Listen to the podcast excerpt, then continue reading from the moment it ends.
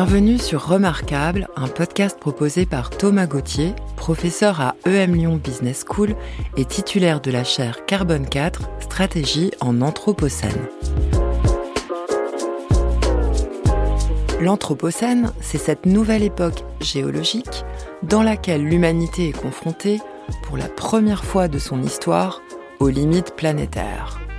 Pour mieux comprendre les enjeux de cette nouvelle époque, Thomas va à la rencontre de celles et ceux qui explorent inlassablement les futurs et qui se remémorent l'histoire pour bâtir un monde habitable dès aujourd'hui. Hubert Védrine est un homme politique, essayiste et consultant spécialiste des questions géopolitiques. Il a été pendant de nombreuses années au cœur du pouvoir politique français, notamment en tant que secrétaire général de l'Élysée, puis ministre des Affaires étrangères. En 2021, il a publié le dictionnaire amoureux de la géopolitique. À la lettre A, une entrée interpelle Anthropocène. Dans l'entretien à suivre, Hubert Védrine explore les règles du jeu géopolitique, passé, présente et à venir. Bonjour Monsieur Védrine. Bonjour. Alors ça y est, vous y voilà, vous êtes face à l'oracle. Vous allez pouvoir lui poser une première question concernant l'avenir. Que souhaitez-vous lui demander? Mais vous savez que les oracles, dans l'Antiquité notamment, avaient la réputation de répondre de façon sibylline. En fait, on ne comprenait jamais bien. Donc les exégètes, après, passaient un temps fou, peut-être pendant des siècles, à comprendre ce qu'ils avaient dit. Donc je ne suis pas sûr qu'on ait une réponse claire à quoi que ce soit. Enfin, je veux bien, puisque c'est le jeu, disons, résumé dans une question principale, ce qui me semble concerner l'avenir de l'humanité, au-delà même de la géopolitique, qui est ma, spécialité, hein. on pourrait dire la question suivante. Est-ce que l'humanité tout entière va réussir à écologiser, comme autrefois on aurait dit industrialiser, l'ensemble des modes de production, de déplacement et de mode de vie plus vite, plus vite que la détérioration des conditions de vie sur la planète Voilà une question énorme qui, à mon avis, englobe toutes les autres pour les décennies à venir.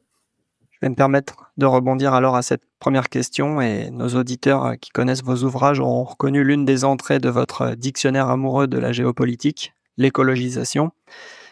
Selon vous, où en est-on en dehors des sphères euh, scientifiques, en dehors euh, du GIEC, en dehors de celles et ceux qui consacrent leur euh, vie professionnelle, leur carrière à mieux comprendre le système Terre, où en est-on dans les cercles de pouvoir, disons, de la connaissance des enjeux biophysiques? On en est, à mon avis, beaucoup plus loin qu'il y a 10, 20 ou 30 ans. La question, c'est pas les cercles de pouvoir qu'on oppose artificiellement aux gens. Le problème dans les démocraties modernes qui se vendent d'être des démocraties, c'est que les, leaders ont de moins en moins de marge de manœuvre par rapport aux gens. Ils sont de plus en plus, vous voulez bien, dans les démocraties, des followers, tout autant que des leaders. Donc la question est d'être plus globale. Où est-ce qu'on en est de la compréhension des enjeux? Et moi, mon expérience de l'époque gouvernementale, donc les grands sommets internationaux, et puis depuis, c'est que la prise de conscience a énormément progressé. Alors surtout dans les pays qui ne sont pas la source du problème, c'est-à-dire les pays d'Europe aujourd'hui, mais quand même un peu partout, un peu partout, même s'il y a des résistances énormes qui sont soit des dénis ou des oppositions carrément. Donc on est très avancé et je dirais que la partie du monde la plus avancée sur la prise en compte des enjeux ce qu'il faut faire, c'est la sphère, euh, alors pas économie marchande, pas financière, un peu encore, mais la sphère industrielle. Vous avez des centaines de milliers de responsables industriels dans le monde entier qui sont obsédés par le fait de savoir comment, comment évoluer plus vite, quelles sont les inventions qui vont permettre d'aller plus vite, comment gérer ça? C'est plus compliqué dans le monde agricole parce que même si on peut définir théoriquement ce qu'il faudrait faire, vous ne pouvez pas mettre en, chômage du jour au lendemain des centaines de millions, voire des milliards de gens. Donc c'est plus lent, c'est plus progressif. Donc je, trouve que la prise de conscience est beaucoup plus avancée que, par exemple, au, grand sommet de la Terre à Rio, où François Mitterrand avait été à la fin de son mandat, donc en 1994. Alors aux yeux des, gens soit militants, soit paniqués, c'est très lent, ou par rapport à l'histoire humaine, c'est très rapide. Donc je suis d'un disons, d'un optimisme prudent et mesuré. Dans cette prise de conscience dont vous parlez, il y a euh, quelque part euh, sur le chemin qu'on parcourt, à mesure qu'on comprend l'enjeu, la criticité des enjeux qui sont euh, liés à, l'Anthropocène, cette, cette ère géologique dont on débat désormais du démarrage, il y a sur ce chemin la rencontre avec les limites, la rencontre avec les limites planétaires, la rencontre avec l'idée que la planète finalement ne peut pas nous donner accès à des ressources qui seraient infinies. Or, contempler les limites du cadre dans lequel on opère individuellement, du cadre dans lequel les sociétés, les civilisations opèrent, ça me semble être euh, assez neuf. Qu'y a-t-il à dire de la rencontre entre ces limites et tout un tas de croyances qui sont aujourd'hui nécessaires au bon fonctionnement des sociétés? Comment est-ce que l'on, je dirais, réconcilie la pleine appréhension de ces limites avec les récits qui continuent de structurer nos sociétés et qui permettent probablement aussi à celles-ci de, fonctionner. Comment intégrer les limites dans les imaginaires individuels et collectifs? Bah, on pourrait dire qu'on n'aura pas le choix de toute façon. Mais c'est un processus très long, très historique. Hein. Les, limites, c'est une fois qu'ont été faites les entre guillemets grandes découvertes, un terme discutable parce qu'il y avait des gens avant qu'on les découvre. Enfin bon, les grandes découvertes, ça c'est la phase expansionniste de l'Europe euh, qui a réussi à coloniser pour des raisons mystérieuses et variées les trois quarts de l'humanité. Certains étaient colonisables, d'autres pas. Il y a un moment où les Occidentaux ont quasiment le monopole du mouvement historique. Et à un moment donné, à peu près toutes les terres ont été explorées, presque toutes. C'est le temps du monde fini qui, commence. Et ça, c'est géographique. Mais euh, il, a, survécu après ça une sorte d'idée productiviste, pas spécialement capitaliste, ni néolibéral, ni communiste, tout mélangé productiviste, en disant il n'y a pas de limite à la production, il n'y a pas de limite à la croissance, il n'y a pas de les arbres peuvent monter jusqu'au ciel. Et dans la période récente de la mondialisation, qui était une américano-globalisation, là est revenue en force l'idée d'une croissance mondialisée sans limite. Ce qui, est, est vrai et faux à la fois. On peut dire que euh, comme le, il n'y aura jamais de décroissance vraie, mais il y aura une modification énorme du contenu de la croissance. Et on ne va pas comptabiliser de la même façon le fait de fabriquer des batteries solaires, vous voyez, ou de fabriquer des centrales à charbon. Donc il y a des choses qui vont monter. Donc il y a toujours l'idée que on va croître sans fin. Et ça, c'est une idée économique un peu abstraite, qui est un peu derrière d'ailleurs l'OMC, vous voyez, il y a une sorte d'idéologie OMC par rapport à ça. Alors maintenant, elle se heurte à la limite des matériaux. Mais ça dépend si on a des changements ou pas. Il y a des dizaines d'années, le Club de Rome avait indiqué qu'il n'y aurait jamais du téléphone pour tout le monde parce qu'il n'y avait pas assez de cuivre en réserve. Vous voyez, c'était avant les découvertes qui ont permis les, les portables d'aujourd'hui. Aujourd'hui, il y a des limites physiques qui peut-être seront dépassées ou contournées. Il se peut d'ailleurs que, euh, en matière de révolution énergétique, on n'ait même plus besoin à un moment donné, c'est pas la semaine prochaine, hein, d'utiliser tout le charbon qui est sous la terre. Pas pour des raisons militantes, pas, pour des raisons, euh, disons, écologico-gauchistes, pour des raisons, on n'a plus besoin. Ça peut arriver. Donc il faut réintégrer la, le côté innovation, découverte, invention qui ont modifié les conditions de vie sur la planète et, donc les, conceptions, les conceptions. Mais je comprends bien votre question. Je viens de lire un livre fascinant d'ailleurs sur les, les origines néolithiques de la philosophie. La philosophie. Comme si euh, l'auteur ne parle pas d'une sorte de miracle à Athènes, hein, mais en disant la philosophie grecque est un aboutissement du fait que entre le paléolithique supérieur, où le monde est dominé par les animaux, et le néolithique, où tout s'organise autour de l'être humain, qui après tout se restructure autour de lui, il y a un cheminement qui conduit. Alors oui, c'est tout à fait innovant par rapport à ce qu'on enseigne d'habitude. Je ne pas, il peut y avoir des redistributions de cartes gigantesques. Et moi, je ne suis pas loin de penser que le seul élément commun à l'humanité, c'est la survie collective, et que l'ensemble des mythes fondateurs auxquels vous avez fait allusion, qui continuent à fonctionner dans la tête des gens, d'où les rébellions par rapport à la mondialisation quand elle est trop brutale, quand elle veut tout niveler. Donc ça provoque un réveil virulent de toutes les entités qui se sentent menacées par rapport à ça. On peut arriver un jour à une redéfinition d'une sorte de charte des Nations Unies d'après-demain, dans lequel c'est la survie collective qui réorganise tout. Et là, ça peut. Euh, alors, est-ce que ça va faire disparaître tous les mythes fondateurs? Je ne crois pas. D'abord, tous les peuples ont besoin de mythes. Euh, le problème arrive si les mythes n'ont plus aucun, aucun, aucun rapport avec la réalité, mais euh, il n'y a pas besoin qu'ils soient tous confirmés comme étant rationnels. Donc, il y a un mélange, une sorte de synthèse. Et comme nous sommes dans la phase de mutation et de synthèse, c'est nous qui souffrons le plus, en fait. Parce qu'on voit bien ceux qui s'éloignent. Mais regardez, par exemple, euh, un exemple de mythe qui survit. Le christianisme, depuis l'origine, est une religion prosélyte, comme l'islam, par exemple, mais pas du tout comme les Chinois, c'est différent. Il y a l'idée aller évangéliser toutes les nations. Les nations, ça veut dire pas que les Juifs, les Grecs, les Romains, etc. D'où débat, d'ailleurs, à l'époque de Saint Paul. Et donc, ça a dominé dans la chrétienté devenue Occident. Et aujourd'hui, tout, tout euh, animateur, tout membre sympathique d'une ONG sympathique quelque part en Occident qui veut s'occuper de ce qui se passe ailleurs, il est héritier de cette pensée-là. Dans une Europe presque complètement déchristianisée, mais ça continue à circuler. Nous avons un rôle, une mission universelle. On doit être prosélyte, sinon on est infidèle à nos valeurs. Donc, on peut avoir des, des moments de basculement de civilisation et certains éléments survivent et continuent à fonctionner pendant très très longtemps, jusqu'à ce qu'ils soient remplacés par d'autres. Donc, à mon avis, il n'y a pas de réponse simple à votre question et on ne peut pas fixer une date. Et vous aurez un, mélange parce que les civilisations nouvelles se servent toujours des éléments survivants des civilisations d'avant.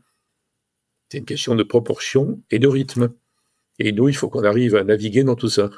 Nous qui sommes des êtres humains à un moment précis avec une espérance de vie limitée, euh, on doit se débrouiller dans tout ça. Alors, ce que vous dites là amène euh, tout un tas d'autres questions que je souhaiterais vous poser. Je vais me permettre euh, d'en poser une avant de vous permettre à nouveau de vous présenter, si je puis dire, devant l'oracle. Déjà, vous avez rapidement euh, employé une expression, je crois, entrer dans le monde fini, ce qui, ce qui m'a fait penser à un regard sur le monde actuel de, de, Paul Valéry, qui, je crois, en 31, raconte finalement la suite de l'histoire avec une, une acuité assez intéressante. Vous avez parlé du Club de Rome aussi. J'aimerais juste prendre une minute avec vous du côté de, 1972 et la publication du rapport euh, Les limites euh, de la croissance par les, chercheurs du MIT euh, mandatés par le Club de Rome. À cette époque, il me semble comprendre que les réponses politiques, prenons la France juste, aussi bien de gauche et de droite, étaient à peu près unanimes, à savoir rejeter les conclusions qui étaient atteintes par les chercheurs du MIT, à savoir l'impossibilité de faire perdurer un mode de croissance économique infinie. Il me semble qu'à l'époque, aussi bien Georges Marchais du côté du Parti communiste que Raymond Barre, qui était, euh, je crois, vice-président de la Commission européenne, se sont élevés face aux conclusions des chercheurs. Aujourd'hui, on est en 2023.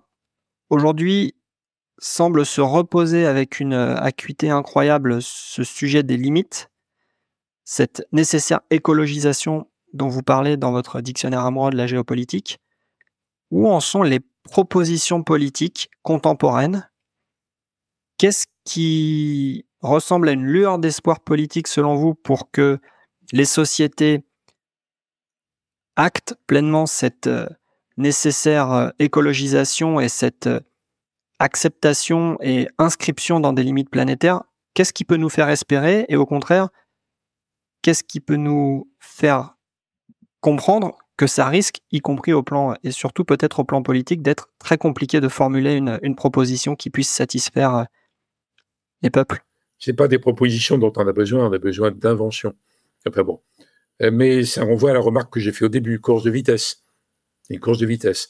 Mais quand l'Europe, révolution industrielle, Grande-Bretagne, puis l'Europe et après tous les autres, se sont engagés dans la révolution industrielle, le moteur, le moteur qui nous a permis d'ailleurs de mettre fin à l'esclavage. Il faut pas croire que c'est qu'un mouvement moral qui a mis fin à l'esclavage. C'est la première fois dans l'histoire de l'humanité que l'humanité n'a pas eu besoin, n'a pas eu besoin de faire travailler les autres en masse.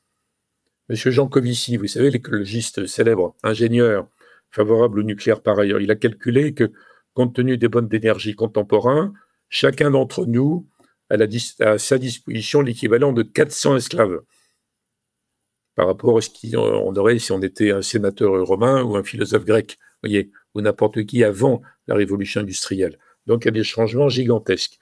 Donc l'humanité engagée dans ce truc formidable, après des millénaires de stagnation, de relative pauvreté, etc.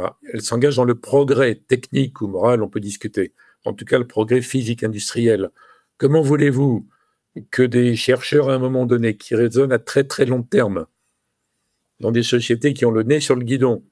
Maintenant, c'est pire qu'en 72. Hein. Enfin bon, euh, ne provoque pas une réaction de rejet unanime. le rejet, c'est, dingue, c'est impossible, et si c'était possible, ce serait épouvantable. Nous sommes engagés enfin, c'est ce que nous disent d'ailleurs les pays émergents. il y a 30 ans, c'est ce que disait la Chine sur les questions écologiques. On va enfin, enfin sortir d'une pauvreté abjecte. Et qu'est-ce que vous venez de nous raconter Qu'il faut arrêter? Donc le rejet n'est pas du tout, et c'est aucun rapport avec la gauche et la droite. Hein. C'est tout à fait global, c'est tout à fait global. Bon, alors aujourd'hui, par rapport précisément, puisque je prenais l'exemple chinois, l'époque où les émergents disaient le problème n'existe pas. On n'est pas capable de faire des statistiques vraies sur le climat. C'est d'ailleurs ce que continue à penser euh, l'ancien conseiller scientifique du président Obama. Hein. Donc il y a encore des gens scientifiques hein, qui disent ça reste quand même très à la louche tout ça. On ne sait pas très bien mesurer, encore moins prévoir. Enfin, c'est, disons, minoritaire. Par rapport à ça, il y a quand même une prise de conscience que c'est un problème sérieux. Sinon, vous n'auriez pas dans les G7 ou les G20 ou les Nations Unies tellement de discours qui peuvent vous paraître creux sur le sujet, mais qui n'existaient pas avant, parce qu'il n'y en avait pas besoin. Alors maintenant, les discours sont tenus parce que les gens, mais pas que dans les démocraties, c'est vrai en Chine aussi, hein, les gens ont besoin d'entendre quelque chose. Après, si on dit aux gens, on va arrêter la croissance, révolution mondiale, il ne se passe rien. Quand on dit on va décroître, les gens disent non, je ne veux pas perdre ce que j'ai accumulé pour vivre mieux que mes parents et mieux que mes grands-parents. Donc, ceux qui ont parlé sur la décroissance ont fait perdre du temps. D'ailleurs, globalement, sur l'écologie, les activistes font perdre du temps, en fait, parce qu'ils provoquent des réactions euh, furieuses ou inquiètes ou d'incompréhension. Il faut indiquer qu'il y a des chemins, des processus et proposer des alternatives. On l'a vu quand, à la droite en France, un gouvernement s'en était pris aux gens qui n'avaient euh, comme euh, que véhicule des vieilles bagnoles au diesel, pas le diesel d'aujourd'hui, qui est écologiquement très bien d'ailleurs, mais le diesel d'avant. Donc révolte. Tous les gens habitant dans des campagnes disent mais moi j'ai que ça pour aller euh, faire les courses, pour aller à la sous-préfecture, pour ceci, pour cela. Donc il faut donner aux gens. Si on dit aux gens c'est de votre faute, ils y sont pour rien les gens. Ils n'ont pour rien, c'est pas la peine de s'en prendre aux agriculteurs, aux, aux bouchers, je sais pas qui. Bon, euh, il faut leur dire, il faut changer pour telle et telle raison. Voilà le chemin. Et là, on a beaucoup plus besoin d'inventeurs, de chercheurs, de gens qui fabriquent des choses nouvelles que de militants. Vous avez remarqué d'ailleurs que dans les euh, que tous les grands scientifiques mondiaux sont écologistes au sens euh, rationnel du terme. Aucun n'est dans un parti écologiste. Aucun, aucun, en fait. Donc il y a une sorte de hiatus. C'est pas la même chose. Donc moi je pense que pour répondre à la question euh, quel est l'espoir? Oui, un espoir raisonnable parce que euh, dans tous les secteurs d'activité du monde, que ce soit dans l'industrie, que ce soit le transport aérien, la voiture, c'est évident, etc., le changement a commencé. Donc on n'est pas dans un débat pour ou contre. Il n'y a pas les bons et les méchants. Il n'y a pas l'espoir et le désespoir. Et le fait qu'on est engagé, on aimerait pour nos enfants, petits-enfants, etc., etc., que ça aille plus vite. Mais pour aller plus vite, il faut donner des solutions. Donc, si, on, ça sert à rien d'engueuler les gens, ni de les punir, ni d'empoisonner les gens qui vivent dans les centres-villes, parce qu'en réalité, ça change rien en termes de résultats écolo, vous voyez, en termes de CO2 et compagnie. C'est peanuts de peanuts. Bon. En, revanche, trouver des solutions, que, la Chine travaille sur des solutions, euh, l'Inde. Et moi, je pense que euh, tout le temps perdu à se concentrer que sur le nucléaire et pas sur le charbon d'être rattrapé, il faut en priorité sortir du charbon. Et ça concerne pas que les pays émergents que j'ai cités, ça concerne aussi l'Allemagne et la Pologne. Après, le pays qui bouge le moins, à la limite moins que l'Inde ou la Chine, ce sont les États-Unis. Donc, dans la phase actuelle, pour que l'espoir l'emporte sur l'inquiétude et que le rythme reste bon, quoi, par rapport à ça, il faut trouver des arguments ça sert à rien d'engueuler les gens ou d'aller empoisonner les grandes entreprises, hein, qui sont d'ailleurs les mieux placées comme étant au cœur du sujet pour savoir comment et à quel rythme ils peuvent modifier les productions énergétiques. Donc il faut, la cible doit être les opinions publiques qui, elles, ne veulent pas bouger et qui sont beaucoup moins avancées que les industriels dans le sujet. Donc faut pas se, et c'est pas les gouvernements. La procédure, le fait de judiciariser tout ça ne sert à rien non plus. Enfin, à mon avis. Donc je suis pour une écologie active, très scientifique, mais très convaincante, en donnant à chaque fois aux gens, en, général, métier par métier, des alternatives, des possibilités. Et comme j'ai dit tout à l'heure, un des domaines les plus durs à faire bouger, c'est l'agriculture. Avec votre premier passage devant l'oracle, il me semble que l'on a parcouru déjà d'innombrables sujets, en partant simplement, si je puis dire, avec votre mot-clé d'écologisation. Néanmoins, Passons, si vous le voulez bien, une deuxième fois devant l'oracle, posons-lui une deuxième question. Que voulez-vous lui demander désormais? Bah, Si l'oracle n'a pas disjoncté euh, face à la complexité des questions posées, il pourrait y avoir une sorte de, bug chez les oracles, vous voyez, une grève d'oracle. On peut lui poser une autre question qui est que on voit bien que la, la mondialisation des dernières décennies, faisant comme si le monde n'était peuplé que de consommateurs, voulant simplement acheter moins cher, et que toutes les questions d'histoire, de peuple, d'identité ne comptaient pas. Bon, on voit bien que ça marche pas, ça. Donc on pourrait dire à l'oracle, est-ce qu'on va réussir à réinventer la coexistence pacifique entre les uns et les autres? Pas l'amour universel, hein, pas les... Je parle pas comme dans le préambule de la Charte des Nations Unies. Donc je suis pas un idéaliste euh, éthéré, mais au minimum la coexistence pacifique entre les uns et les autres qui ont l'air d'être repartis au contraire dans un, bras de fer pour la suprématie. États-Unis, Chine, ou bien euh, le groupe qui ne veut pas choisir entre l'Ukraine et la Russie, qui n'est pas pour la guerre, mais qui ne veut pas choisir non plus, ou bien l'énorme bataille interne au monde musulman, sunnite, entre les musulmans en général et les militants islamistes en particulier, etc., etc., etc. Donc il y a plein de trucs comme ça. Donc est-ce qu'on va réussir à faire le chemin qui paradoxalement avait été accompli pendant la guerre froide, qui a duré des dizaines d'années, entre l'URSS et les États-Unis qui se menaçaient d'anéantissement, avec des menaces beaucoup plus colossales que ce n'est le cas aujourd'hui chez l'Ukraine-Russie, et qui quand même, quand même, malgré tout, avaient réussi à nouer le dialogue et à négocier des limitations des armements stratégiques, les accords SALT, puis des réductions, les accords START. Et on a l'impression qu'on est reparti en arrière. Donc la question que je pose à notre oracle préféré, c'est combien de temps nous faudra-t-il pour retrouver les chemins d'une coexistence pacifique et comment faire en sorte qu'on y arrive sans drame supplémentaire entre-temps?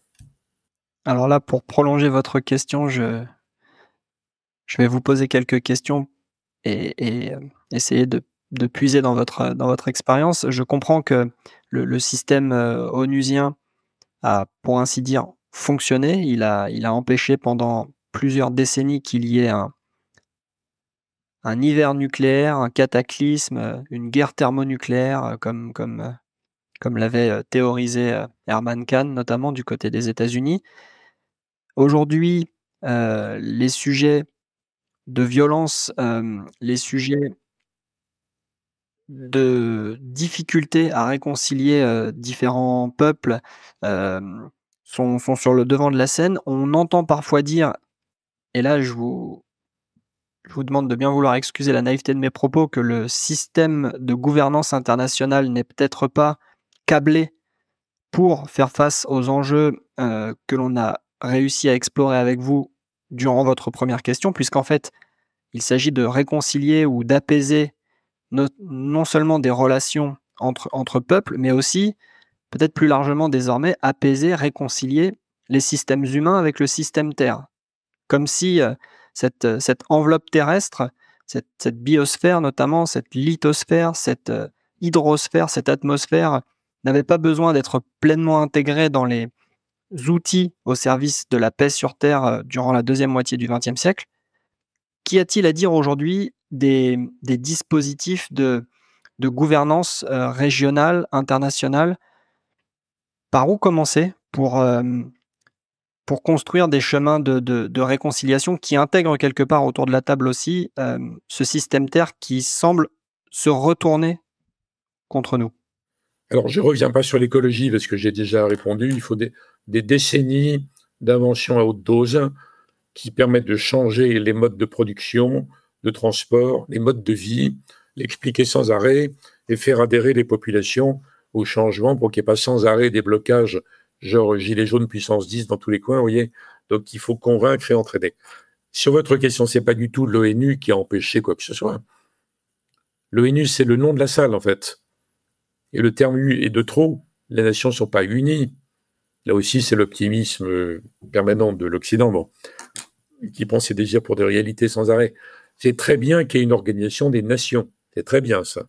Qu'il y ait un endroit où toutes les nations du monde, aujourd'hui à peu près 200, se retrouvent pour parler, pour coopérer quand c'est possible, quand ça marche, avec des organes subsidiaires des Nations Unies qui font du très bon travail, comme l'UNESCO, la FAO, etc., etc.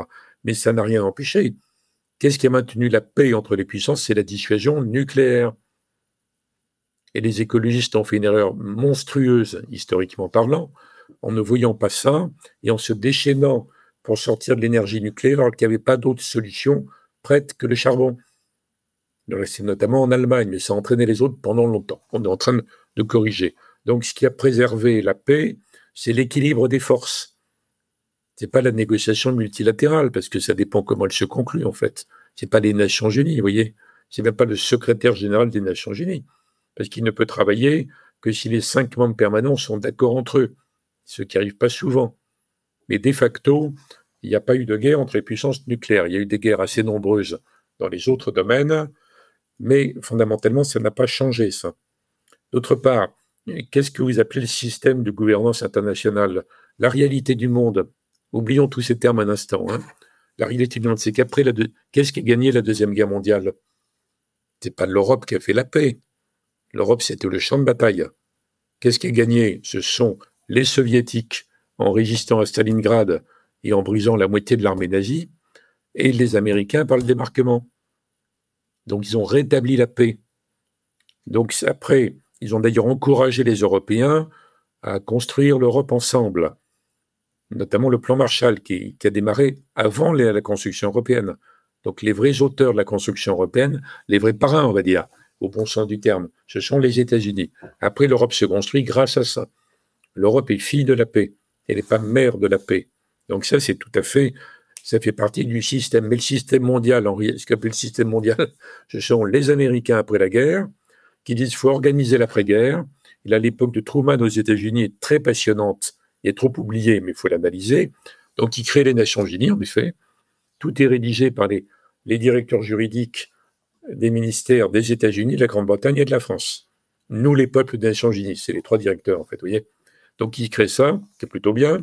Il crée le système financier à Bretton Woods avec le FMI et la Banque mondiale, et il crée les accords commerciaux, le GATT qui deviendra l'OMC longtemps après. C'est ça le système mondial. Et après, il y a les sept flottes américaines. Et qui, c'est pas les traités qui garantissent la liberté de circulation, oui, il faut reconnaître ça. Et moi, en politique étrangère, j'ai mené une ligne qu'on appelle dans un gaulo-mitterrandienne. Donc, euh, je ne suis pas euh, un flagorneur des États-Unis, mais c'est la réalité, ça. Il n'y a pas d'autre système mondial que ça. Alors, sauf que, depuis la fin de l'Union soviétique, vous voyez, à la fin des années 80, les États-Unis ont cru avoir gagné. On a gagné. C'est la fin de l'histoire. Badaboum, il n'y a que nous. Et ce que ressentent les autres, on s'en fiche, en fait. On est les maîtres du monde. Donc on peut intervenir comme on veut. En France, ça a donné le BHLO gouchenérisme sur l'ingérence, vous voyez. On, peut parce qu'on a gagné, donc c'est nous qui l'ont imposé dans tel ou tel pays, le respect des, valeurs universelles telles que nous les définissons. Bon, il y a une période comme ça d'ubris. C'est l'époque où je parlais d'hyperpuissance pour les États-Unis.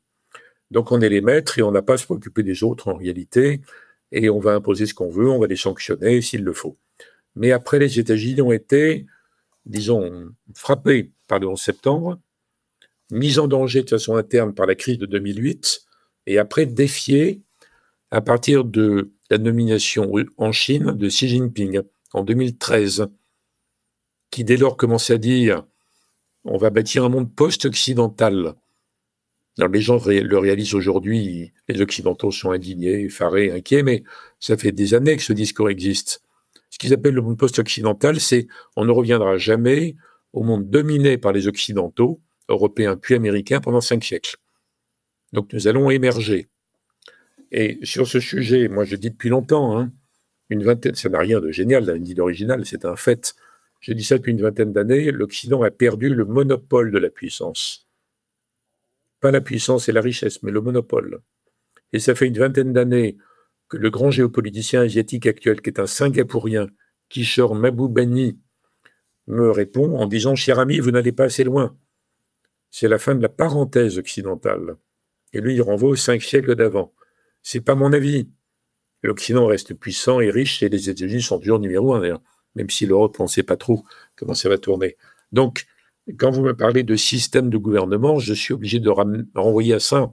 Ce sont des institutions créées très bien, d'ailleurs, par les États-Unis après la Deuxième Guerre mondiale, qui ont été un peu modifiées, mais pas énormément, plus l'Union européenne, mais qui au début était vraiment gouvernée par le couple franco-allemand, mais ça c'est fini depuis la réunification.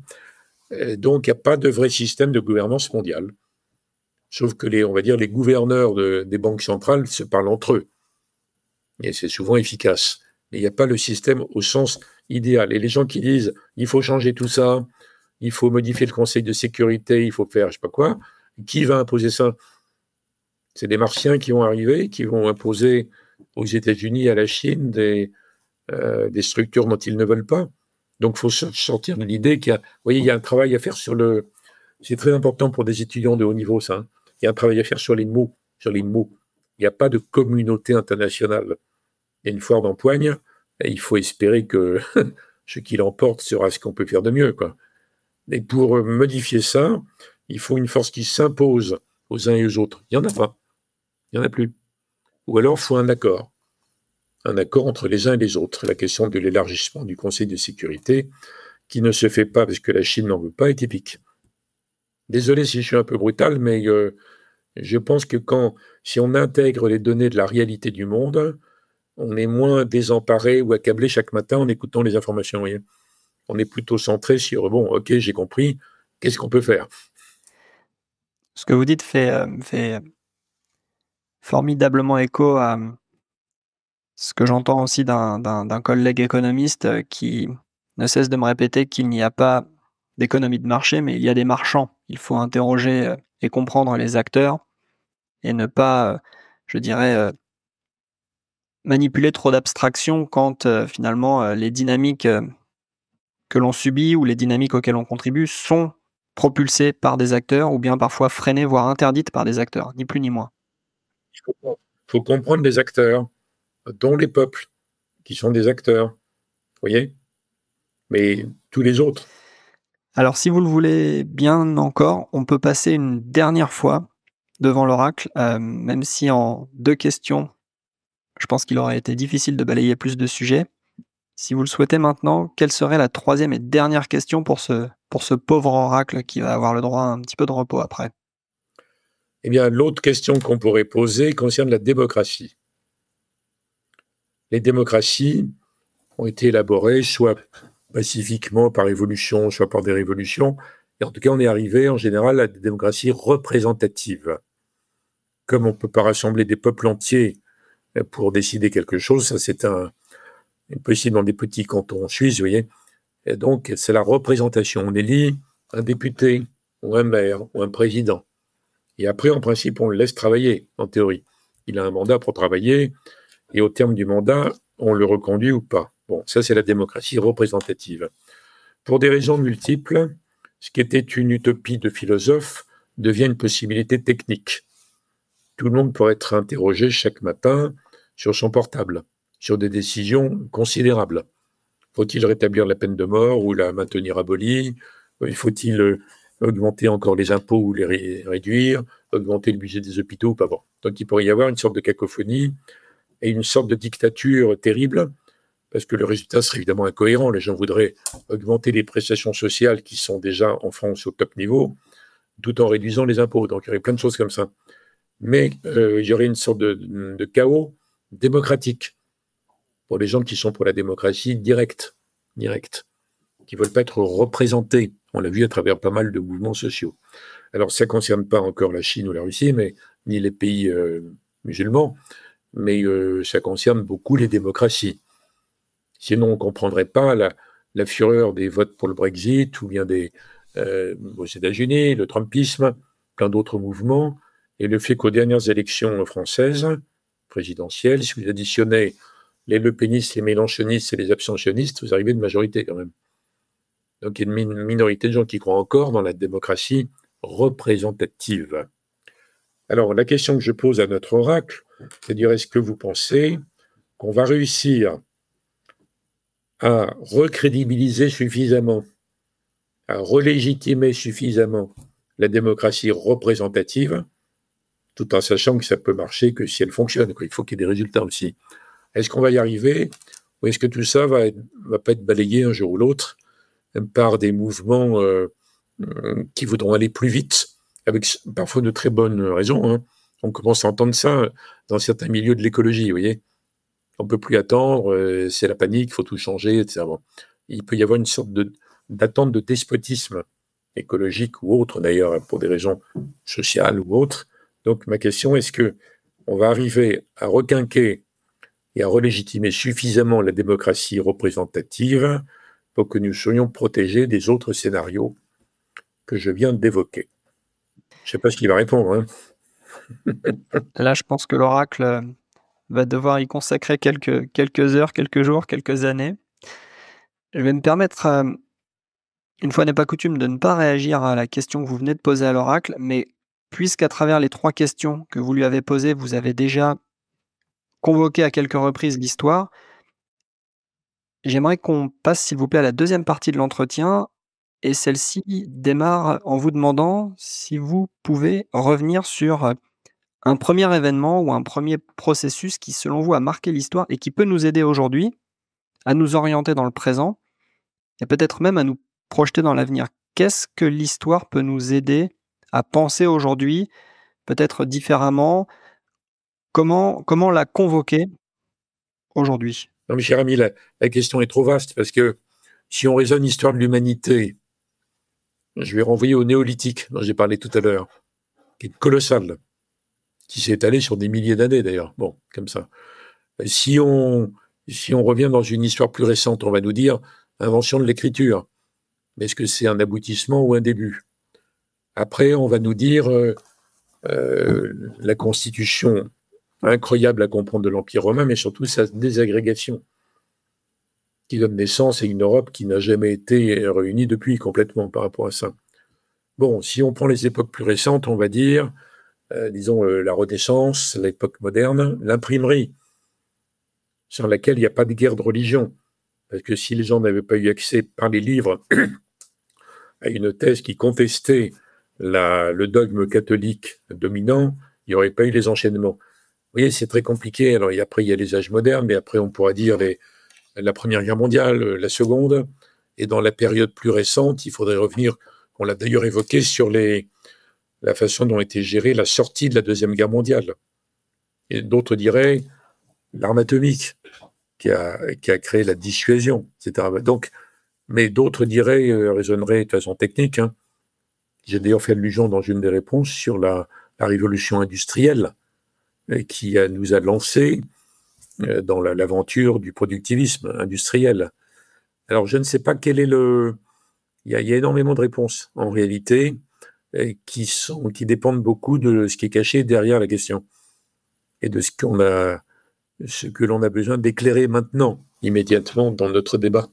En tout cas, je pense qu'on ne peut pas se passer d'une, non seulement d'une connaissance historique et d'une culture historique, d'une méditation historique qui ne peut pas ne concerner que notre propre histoire à nous, mais qu'on ne peut pas se laisser enfermer par l'histoire. Et c'est toute l'affaire, quoi. Comment combiner les deux? Quand on a commencé à se parler ensemble histoire, vous avez, je crois, initialement convoqué euh, la révolution néolithique.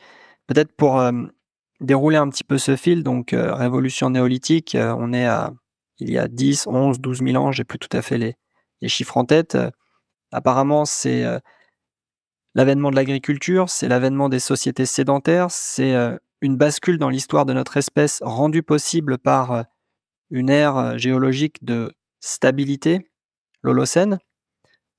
Les géologues nous disent que l'on est déjà sorti ou que l'on s'apprête à sortir très rapidement de cette ère holocène pour basculer dans l'anthropocène qui s'accompagnerait de d'instabilité climatique qu'on constate déjà. Et puis, dans cette histoire euh, longue, mais euh, beaucoup moins que le néolithique, on se rappelle que finalement, la découverte et les premières utilisations des combustibles fossiles, c'était il y a 150, 200 ans. Donc, c'est-à-dire euh, une parenthèse, un, temps extrêmement court par rapport au temps long de l'évolution de, notre espèce. Ce qui, moi, personnellement, me perturbe au plus haut point, c'est d'imaginer qu'il nous faille aujourd'hui, nous qui avons euh, la chance ou la malchance de vivre maintenant, penser des chemins, penser euh, des, inventions, imaginer des inventions, comme vous le disiez plus tôt, nous permettant d'élégamment et avec le moins de violence possible sortir d'une parenthèse carbone. comment est-ce qu'on est-ce intègre en fait individuellement et collectivement que l'on est dans une parenthèse carbone, que l'on est dans une époque incroyable d'à peine deux siècles, marquée par euh, la croissance exponentielle d'à peu près tous les indicateurs qui nous renseignent sur euh, nous en tant que système humain, c'est-à-dire que si on regarde les chiffres concernant euh, les réseaux de transport, concernant les réseaux de communication, concernant l'utilisation de telle ou telle ressource, tous ces indicateurs suivent des courbes exponentielles, alors même que apparemment on est plutôt câblé pour raisonner en, en mode linéaire. Je me perds un tout petit peu dans ma question. Parce qu'en fait, comme vous le disiez, méditer l'histoire. Oui, laissez-moi répondre. J'ai plus beaucoup de temps après, donc je vais répondre. Mais j'ai compris. Hein. Alors d'abord, sur Anthropocène, il y a débat quand même. Hein. Donc certains disent qu'il faut parler d'Anthropocène maintenant, et d'autres géologues trouvent que c'est une réaction trop émotionnelle, trop, disons, prématurée, précipitée. Bon, il y, a un débat. Euh, d'autre part, euh, c'est pas tellement étonnant que dès lors qu'on invente le moteur, j'en ai parlé tout à l'heure, hein, le moteur, et qu'il faut euh, machine à vapeur, moteur à explosion, il y a du charbon partout. Donc quand on découvre que le charbon, qui était connu autrefois, mais qui servait à rien en fait, que le charbon permet de dégager une énergie géante, géante, qui va permettre de faire des tas de trucs euh, à tout point de vue, pas que militaire, il y a aussi les, bateaux, les trains, etc. Donc c'est pas du tout étonnant que l'humanité se soit précipitée sur le charbon et que c'est créé à une autre époque qui est donc productiviste, énergétivore, tout ce qu'on veut, et que tout le monde se serve du charbon. Alors après, il y a eu le pétrole, le gaz et le nucléaire qui est toujours resté marginal parce qu'il a fallu très très très longtemps pour que l'on découvre qu'il avait l'avantage de ne pas émettre de CO2. Bon. Mais l'humanité s'est habituée très vite à ça. Pourquoi l'humanité ne s'habituerait pas très vite à autre chose? Si on trouve autre chose. Regardez la vitesse. Alors l'agriculture, encore une fois, c'est compliqué parce qu'il faut faire changer de job des milliards de gens et vous ne pouvez pas les mettre en, chômage, sinon c'est la révolution mondiale. Bon. Mais quand, il s'agit d'industrie ou d'invention, il peut y avoir des inventeurs qui trouvent des choses et après ça se répercute dans toute la chaîne. Regardez la vitesse à laquelle on est passé à la voiture électrique. Personne n'imaginait ça il y a 30 ans. On n'imaginait même pas l'intérêt de la voiture électrique. D'ailleurs, certains, même d'écologistes, disent qu'on passe trop vite parce qu'en réalité, on donne le marché mondial de la voiture aux Chinois. Bon, qui ont une avance énorme en termes de, batterie. Et la vitesse à laquelle on a inventé les voitures électriques pesant moins lourd avec des batteries qui s'améliorent sans arrêt, c'est impensable. Impensable. Donc ça, c'est un élément d'optimisme pour les gens qui se posent des questions que vous vous posez. Donc il y a un chemin. Et ça me ramène à ce que j'ai dit avant, qui est qu'il faut dégager des chemins, des processus, en disant ça, on peut le changer en un an, ça, c'est en dix ans, ça, c'est en trente ans, c'est embêtant, c'est trop long. Mais il y a des millions de gens qui ne pensent qu'à ça toute la journée, toute la journée par rapport à euh, l'enjeu global. Alors évidemment, si en termes climatiques, on n'a affaire qu'à une instabilité, c'est empoisonnant, c'est compliqué à gérer. Mais si on a affaire à une sorte de réchauffement irrattrapable, là, il n'y a pas de réponse, en fait. Il n'y a pas de réponse, c'est trop grave. Mais même le GIEC ne dit pas ça. Le GIEC, c'est très compliqué, c'est très compliqué à analyser. Personne ne lit les rapports. Donc, vous, ce que vous avez en tête sur le GIEC, il y a peut-être des spécialistes qui vont nous écouter, qui ont une connaissance exacte. Mais en général, on a sur le, ce que dit le GIEC, on connaît, on a vaguement compris ce que les médias ont résumé de ce qu'ils avaient compris des conclusions faites par d'autres. Donc presque personne ne remonte au GIEC en tant que tel, vous voyez. Donc, euh, alors je ne dis pas que ça, ça fait disparaître les interrogations.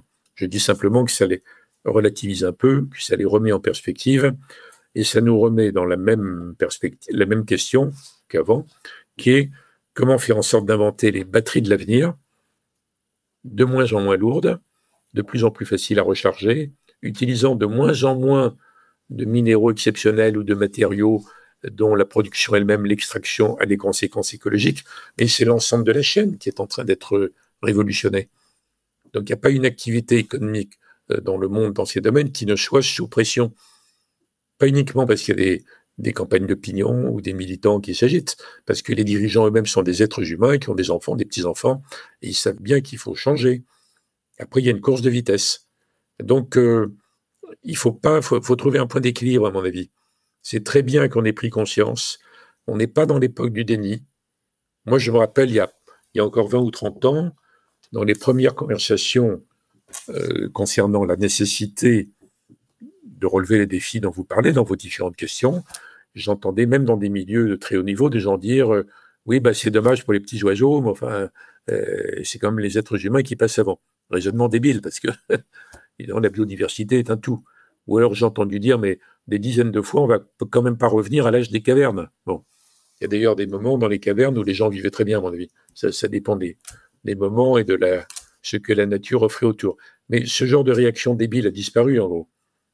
Alors vous êtes simplement des climato-sceptiques. Alors certains sont des fanatiques. Euh, ce qu'ils disent n'a pas d'intérêt.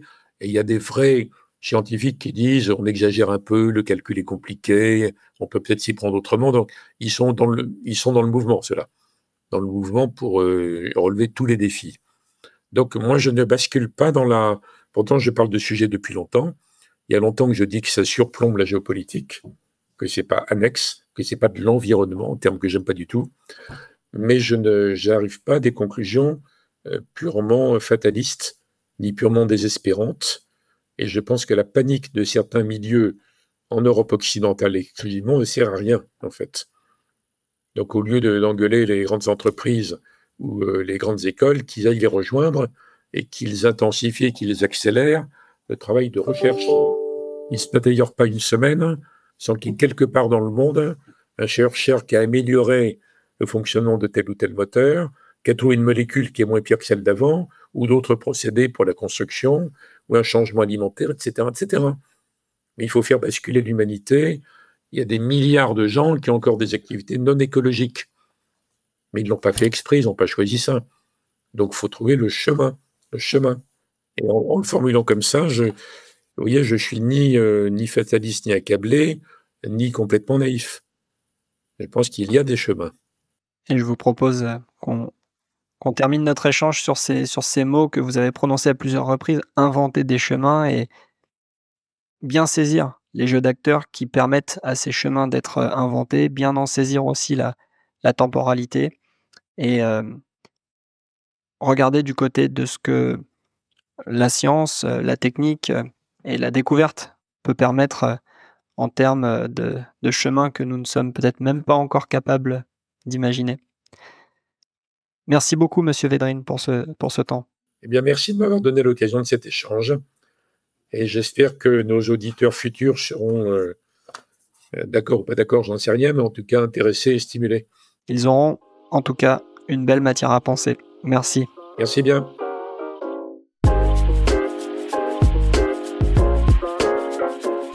Merci d'avoir écouté ce nouvel épisode de Remarquable. L'ensemble des épisodes est disponible sur le site atelier au singulier des futurs au pluriel.org. Pour ne rien rater des prochains, abonnez-vous, n'hésitez pas à laisser une note et à parler du podcast autour de vous. À bientôt!